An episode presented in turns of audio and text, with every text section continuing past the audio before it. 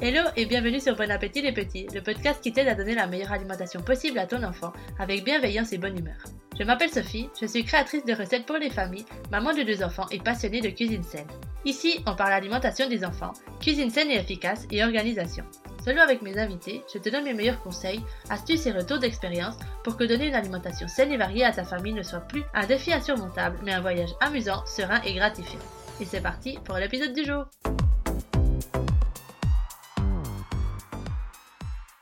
Hello à tous et bienvenue dans un nouvel épisode de Bon Appétit les petits.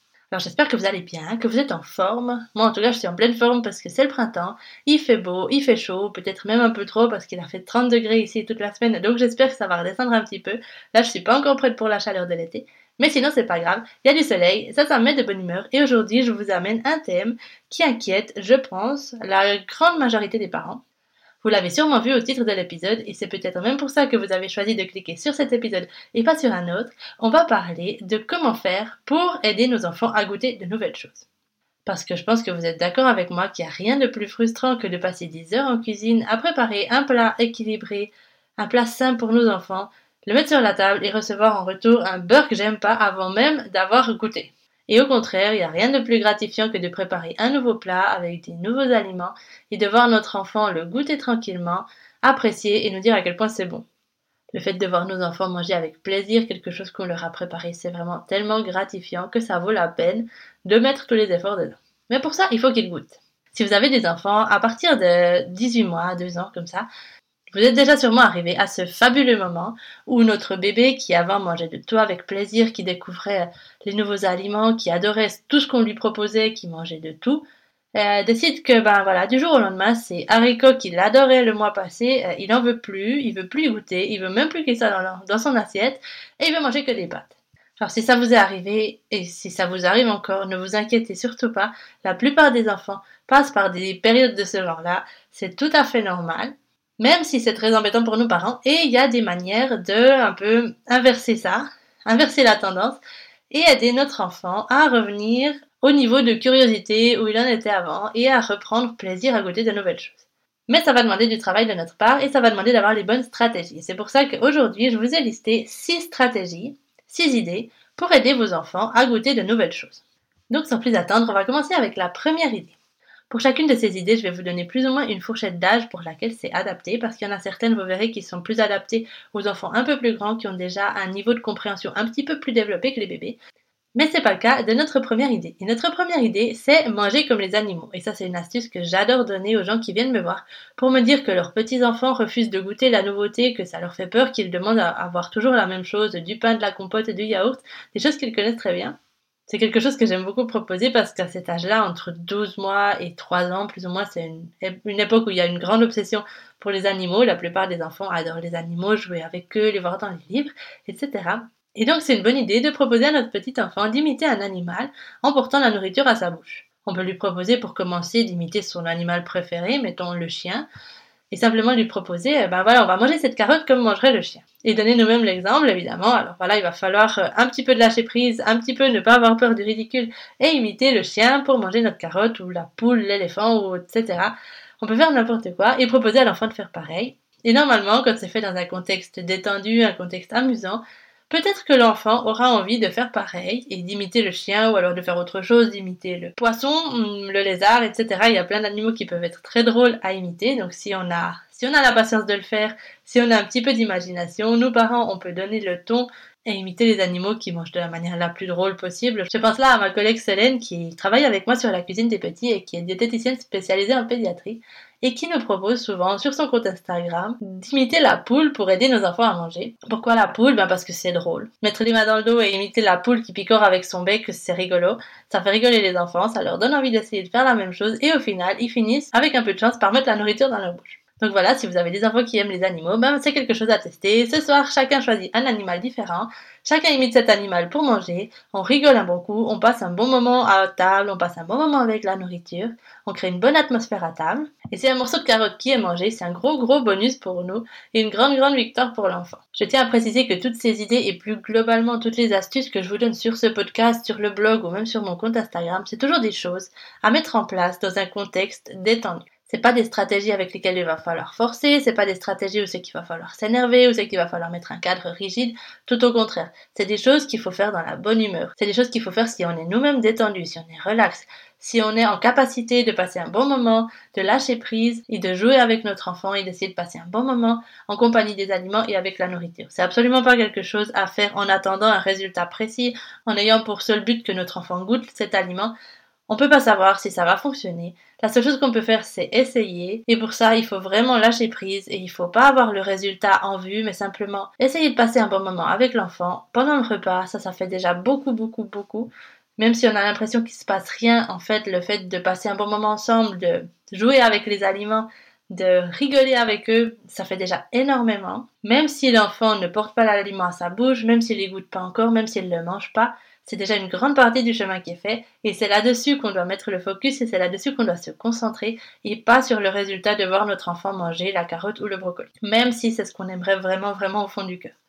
Je sais que c'est plus difficile à faire qu'à dire. Ça demande beaucoup de lâcher prise, ça demande beaucoup de patience, mais c'est vraiment essentiel que toutes ces idées, que toutes ces stratégies soient mises en place dans un contexte détendu, dans un contexte relax, et pas avoir des attentes trop élevées sur ce qu'on veut que notre enfant mange ou ce qu'on veut que notre enfant goûte. Toute interaction avec l'aliment, c'est déjà une grande victoire, c'est déjà un grand pas, et ça nous permet d'avancer vers le jour où notre enfant va finalement goûter cet aliment. Donc si c'est pas aujourd'hui, ça sera un autre jour. Mais sachez que le travail que vous faites pendant tous ces moments de jeu et d'expérience avec les aliments, ça compte, ça aide et ça fait avancer vos enfants. Deuxième stratégie, c'est mon astuce chouchou du moment. Ça, ça va être pour les enfants, je vais dire à partir de deux ans, à partir du moment où ils sont capables de comprendre certaines consignes, et ça va être d'utiliser le tableau de la découverte. Alors si vous ne connaissez pas le tableau de la découverte, vous pouvez le télécharger, je mettrai le lien dans la description, dans le PDF gratuit que j'ai créé avec ma collègue Solène qui s'appelle la boîte à outils, où on vous donne les 10 meilleures stratégies, recettes et activités pour aider vos enfants à aimer les légumes. Et à l'intérieur, vous trouverez le tableau de la découverte qui a une page imprimée. Et c'est vraiment un outil magnifique. Moi, je l'utilise presque tous les jours avec ma fille de 4 ans et elle a déjà fait d'énormes progrès grâce à cet outil justement. C'est un tableau où c'est qu'on va pouvoir lister 4 ou 5 aliments qu'on aimerait que notre enfant commence à, apprécier. Et puis il y a des petites cases, je sais plus s'il y en a 5 ou 6, et à chacune des cases, il y a une chose à faire avec l'aliment. Alors ça commence par quelque chose de facilement abordable pour l'enfant. En fait, ça commence depuis une position éloignée de l'aliment, et puis en fait, on va petit à petit le rapprocher de la sphère orale, on va le rapprocher de la bouche jusqu'au moment où c'est qu'on va demander à l'enfant, jusqu'au moment où le défi sera de goûter l'aliment. Mais le premier défi, je crois que c'est le toucher, simplement toucher l'aliment, ou le, poser dans sa main, même, c'est même pas le toucher, le poser dans sa main. Après, il faut le toucher avec le doigt, l'écraser, après il faut le toucher avec le bout du nez, euh, si je me souviens bien, après il faut le sentir, lui faire un bisou, le mettre dans la bouche et le recracher, je crois que c'est la dernière colonne, et puis moi j'ai ajouté une colonne bonus à côté pour aller un petit peu plus loin, où c'est qu'on propose de, de le manger, de manger une bouchée.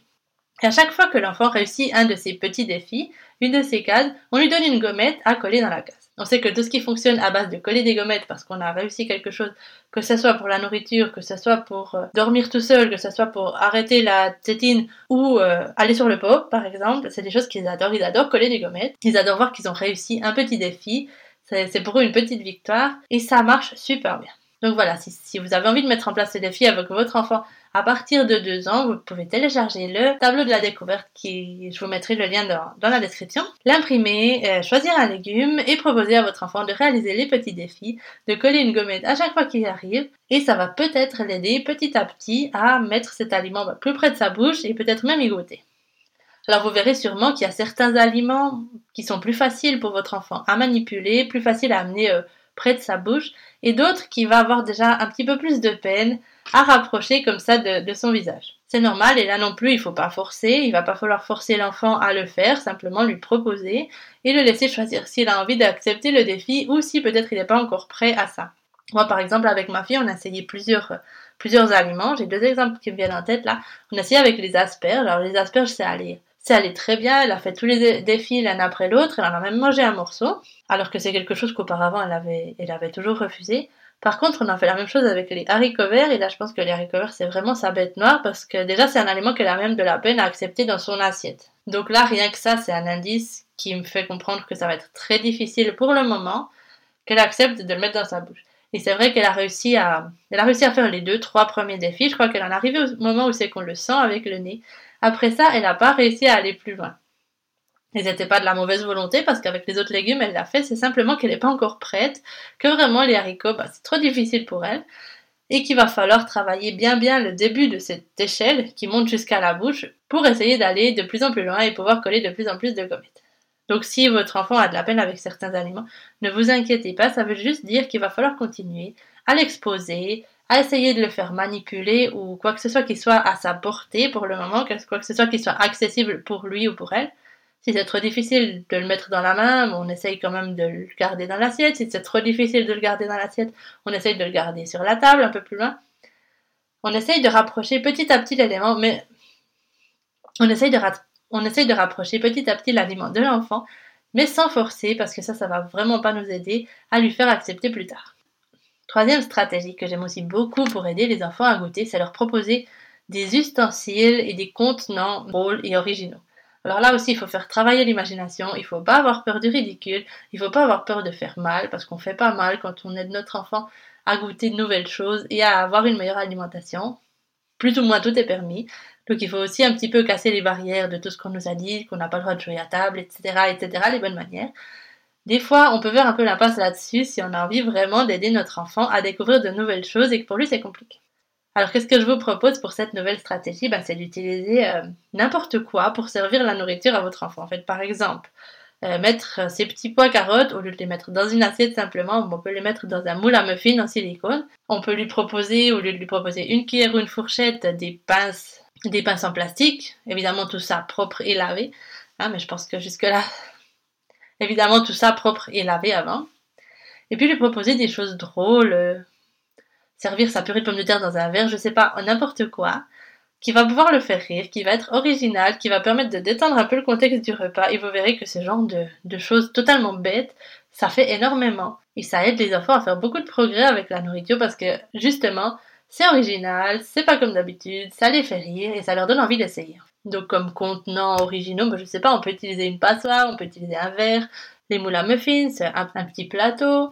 Et pour les ustensiles, les petites piques apéro, il y en a plein de sortes avec plein de petits dessins, plein de petites choses dessus. Ça, ça, ça aide toujours énormément. Les enfants adorent piquer. Sinon, on peut utiliser ou de toutes petites fourchettes à dessert, ça va les faire rire. Ou alors, au contraire, la louche à soupe ou la grande fourchette pour la salade. On peut utiliser les pinces, on peut utiliser les baguettes aussi, même si on n'est pas en train de faire de la nourriture asiatique, leur apprendre à manger avec des baguettes, ça peut aider aussi. N'importe quoi qui vous passe par la tête et vraiment je vous dis que mettre un petit peu de fun comme ça, un petit peu d'originalité dans le repas, ça aide nos enfants énormément à faire des progrès et à goûter de nouvelles choses. Et pour notre quatrième stratégie, c'est un petit peu la continuité de notre stratégie numéro 3 avec les ustensiles et les contenants rigolos, c'est le fait de changer le contexte. Parce que c'est vrai que si le parent a déjà un petit peu d'appréhension à passer à table avec l'enfant parce que des fois ça s'est mal passé, et si l'enfant a aussi de l'appréhension parce que des fois ça s'est mal passé pour lui aussi, parce qu'il a été obligé ou parce qu'il a vu dans son assiette des aliments qu'il n'aimait pas, ça crée beaucoup de tension et ça va pas rendre le repas plus agréable. Et on sait bien que quand l'ambiance au repas est tendue, ça aide vraiment pas les enfants à faire des progrès à table, à goûter de nouvelles choses et à manger avec plaisir. Et là, je fais une mini pause parce que si c'est quelque chose qui vous arrive, si les repas chez vous sont tendus, je vous invite à aller écouter l'épisode numéro 16 avec Marine qui est psychologue et qui est venue nous donner ses meilleurs outils de psy pour enfants pour détendre le contexte à table, pour retrouver des repas sereins et agréables. Et vraiment, il y a des pépites que vous allez pouvoir utiliser si vous avez besoin de détendre le contexte et de retrouver un petit peu la sérénité à table. Et du coup, pour en revenir à notre quatrième stratégie, changer le contexte, ça va être changer le contexte du repas, faire quelque chose d'amusant, faire quelque chose de différent et d'original. Par exemple, on peut planter la couverture de pique-nique au milieu du salon, prendre nos assiettes et tous aller faire un pique-nique au milieu du salon. Ou alors on peut créer une ambiance restaurant sur notre table de cuisine avec une jolie nappe, avec euh, une musique euh, comme dans les restaurants, avec des jolis couverts, avec des serviettes bien, pliées. Faire comme si on était au restaurant, même avec une carte, je sais pas jusqu'où va votre imagination. Mais voilà, c'est tout ce qui va changer le contexte du repas justement, sortir le repas de la routine, faire quelque chose de différent, faire quelque chose d'original, aller manger dehors, même s'il fait froid, on met une veste, je sais pas Faire quelque chose comme ça qui va faire plaisir à nos enfants. Et c'est normalement dans ce genre de contexte détendu, dans ce genre de contexte un petit peu hors, de, hors du commun, que les enfants font le plus de progrès. Et on le voit souvent quand on part en pique-nique ou quand on mange dans un endroit qui n'est pas à la maison, les enfants ont tendance à goûter des choses qu'ils auraient peut-être même pas goûté que si on était resté chez nous. Je suis sûre que ça vous est déjà arrivé. Et justement, bah, en changeant le contexte du repas, en faisant quelque chose d'un petit peu amusant, ça peut les aider à être plus détendus et à goûter de nouvelles choses. Après, je dis pas qu'il faut faire ça tous les jours et ça s'applique aussi à la stratégie numéro 3 avec les ustensiles. C'est pas quelque chose qu'on va mettre en place à tous les repas justement parce que sinon après ça deviendrait la norme et au final ça va plus fonctionner. Mais une fois de temps en temps, ça peut vraiment aider les enfants à faire des progrès, à goûter de nouvelles choses parce qu'ils seront plus concentrés sur le contenu de leur assiette et sur ce que nous on veut qu'ils mangent, mais ils seront détendus, c'est un moment amusant et ils auront peut-être envie de goûter ces carottes qu'ils ont toujours refusées. Et du coup, je viens de me rendre compte que pour la troisième et la quatrième stratégie, je vous ai pas donné de tranche d'âge. Je pense que ça peut s'appliquer aussi aux enfants à partir de 18 mois, 2 ans, à partir du moment où c'est qu'ils voient vraiment ces, ces changements. Après, ça va dépendre des enfants et de leur maturité, mais je pense que plus ou moins à partir de cet âge-là, on peut commencer. Et pour la cinquième stratégie, celle-ci est adaptée aux enfants à partir de 3 ans, je pense, enfin 2 ans et demi, 3 ans. Il faut quand même qu'ils commencent à comprendre bien les consignes c'est la stratégie des défis, des défis à table. Et c'est une sorte de cap ou pas cap avec la nourriture qui se trouve dans notre assiette. Alors à nous là de faire jouer notre imagination et d'inventer des petits défis et demander à l'enfant aussi d'inventer ses propres petits défis que toutes les personnes présentes à table vont réaliser. Le défi ça peut être manger un aliment de chaque couleur par exemple. Ou le défi, ça peut être manger la plus petite bouchée possible. Ou faire tenir un petit pot en équilibre sur sa langue 30 euh, secondes. N'importe quoi qui aide notre enfant, euh, encore une fois, à passer un bon moment avec la nourriture, à l'approcher de sa bouche et peut-être même à la goûter si ça lui fait plaisir, si ça lui fait envie et s'il a envie de relever le défi. Donc voilà, à vous d'être un petit peu créatif, de trouver des défis rigolos qui vont permettre à tout le monde de passer un bon moment, de rigoler ensemble et peut-être de croquer dans quelque chose qu'ils n'avaient jamais voulu goûter auparavant. Et on en arrive déjà à la sixième et dernière stratégie de ma petite liste. Et celle-ci, c'en est une que j'adore, c'est celle de planifier ensemble le menu de la semaine. Donc ça, je pense que c'est quelque chose qu'on peut faire à partir de 3 ans, pas vraiment avant parce que ça demande un certain niveau d'abstraction, mais c'est fait si on planifie notre menu de la semaine, et j'espère que vous le faites parce que ça fait gagner un temps énorme, donc si on planifie notre menu de la semaine, impliquer les enfants justement dans la planification. On peut les impliquer de différentes manières, ou alors en leur demandant de nous aider à trouver des idées, des idées de repas, en leur donnant un aliment concret et en leur demandant de trouver une idée de repas qui leur ferait plaisir avec cet aliment, ou alors, et ça c'est quelque chose que j'ai beaucoup fait avec mes enfants et qui marche du tonnerre, c'est leur laisser une soirée par semaine à eux pour créer leur propre repas. Alors que ce soit plutôt euh, le vendredi ou le week-end parce que c'est le genre de choses qui prend un petit peu de temps, mais leur donner la responsabilité de planifier un repas et de le préparer après évidemment, ça va les motiver énormément à goûter ce qu'ils ont préparé. Donc suivant l'intérêt de l'enfant, suivant son âge, suivant ses capacités, on peut lui donner un aliment qu'il doit intégrer dans le repas ou non, moi, ce que j'aimais bien faire avec mes enfants, c'était leur donner les trois catégories d'aliments qui devaient apparaître dans leur repas. Donc les légumes, les féculents et les protéines. Avec des exemples, on avait un petit tableau dans la cuisine avec des exemples concrets de chacun de ces groupes et leur laisser choisir ce qu'ils veulent préparer et le préparer ensuite avec notre aide et le servir à tout le monde. Bon, je vous préviens que des fois ça peut donner des choses vraiment bizarres. Il faut avoir l'estomac bien accroché si on choisit de laisser à nos enfants la responsabilité de planifier un repas et de le préparer, mais ça peut donner lieu aussi à des belles choses et à des belles petites victoires parce que notre enfant aura vraiment envie de goûter ce que lui-même a préparé. Et peut-être même que les petits frères et les petites sœurs auront plus volontiers envie de goûter ce que le grand frère ou la grande sœur a préparé plutôt que ce que papa ou maman ont préparé, que c'est souvent quelque chose de beurre pas bon selon eux. Donc voilà, c'est une idée aussi à intégrer si vous en avez la possibilité, si vous en avez l'envie, impliquez les enfants dans la planification du menu, leur demander des idées, chercher ensemble des idées, mettre au menu leur repas, leur jour. Ça les rend responsables de nourrir la famille, de préparer et ça les aide énormément à être curieux, à être aventuriers et à avoir envie de goûter et de préparer de nouvelles choses. Donc voilà, on en arrive au bout de mes six petites stratégies pour aider vos enfants à goûter de nouvelles choses. Je pense que je referai un épisode de ce genre tôt ou tard parce que j'en ai plein d'autres en tête. Il y a plein de choses qu'on peut faire pour aider nos enfants à goûter. Mais ce qu'il faut garder en tête, c'est toujours le fait que ça doit être amusant, ça doit être drôle et ça doit être dans un contexte détendu. Et à partir de là, on peut faire n'importe quoi. Et c'est comme ça que ça va marcher. Les stratégies et les méthodes hyper rigides, hyper strictes, c'est pas ça qui va aider nos enfants à prendre plaisir à manger et avoir une alimentation saine, maintenant et dans le futur. Donc voilà, on est relax, on essaye de faire passer un bon moment à nos enfants, à table, avec les aliments, on lâche prise, on redescend nos attentes quant à ce qu'on aimerait qu'ils mangent, quant à ce qu'on aimerait qu'ils goûtent, et c'est comme ça qu'on va obtenir les plus belles victoires avec nos enfants.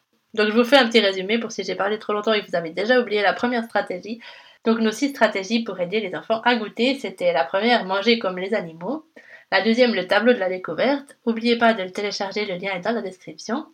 La troisième, les contenants et les ustensiles rigolos. La quatrième, changer le contexte du repas.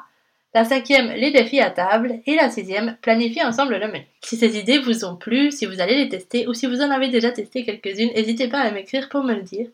J'adorerais savoir si ça a fonctionné pour vous et quelles sont les choses qui ont fonctionné pour vous pour aider vos enfants à goûter. Et sinon, comme d'habitude, si vous avez aimé cet épisode, si vous avez appris quelque chose, je vous invite à lui laisser une note ou un commentaire si votre plateforme d'écoute le permet, et même à le partager avec d'autres parents qui auraient de la peine à faire goûter les choses à leurs enfants. Tous vos partages, tous vos commentaires, tous vos retours aident énormément le podcast à grandir, à se faire connaître, à toucher de plus en plus de parents et à aider de plus en plus d'enfants. Et moi, je vous suis extrêmement reconnaissante de prendre le temps de me laisser des petites notes, des petits commentaires et de me dire ce que vous pensez des épisodes. Et sinon, je vous souhaite une très belle journée, une magnifique semaine et je vous dis à tout bientôt. Ciao ciao